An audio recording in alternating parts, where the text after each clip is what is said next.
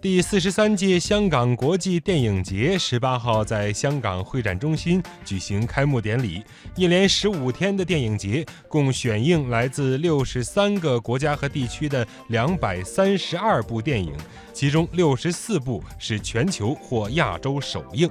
电影节选映的华语影片由去年的四十部增加到了六十部，其中一半为港产片。香港特区政府商务及经济发展局副局长陈百里表示，这既反映了华语片在全球电影业的影响力不断上升，也证明港产片在华语市场仍占有重要的地位。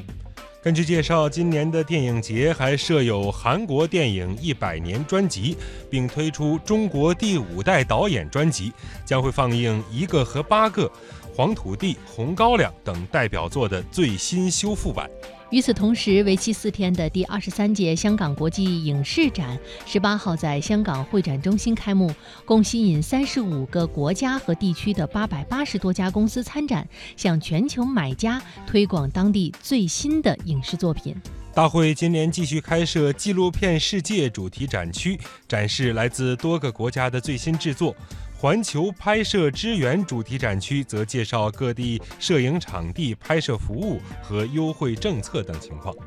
大湾区影视业发展是影视展聚焦的重点之一。大湾区内多位业界代表将在大湾区粤语电影机遇论坛、大湾区广东音乐新商机论坛当中，探讨未来大湾区影视娱乐业发展的契机。为进一步协助业界扩展商脉。影视展期间还将举行超过六十场文化交流、芯片发布会、专题研讨会等活动，以及超过三百场试映会，其中约一百场是亚洲或世界级的首映。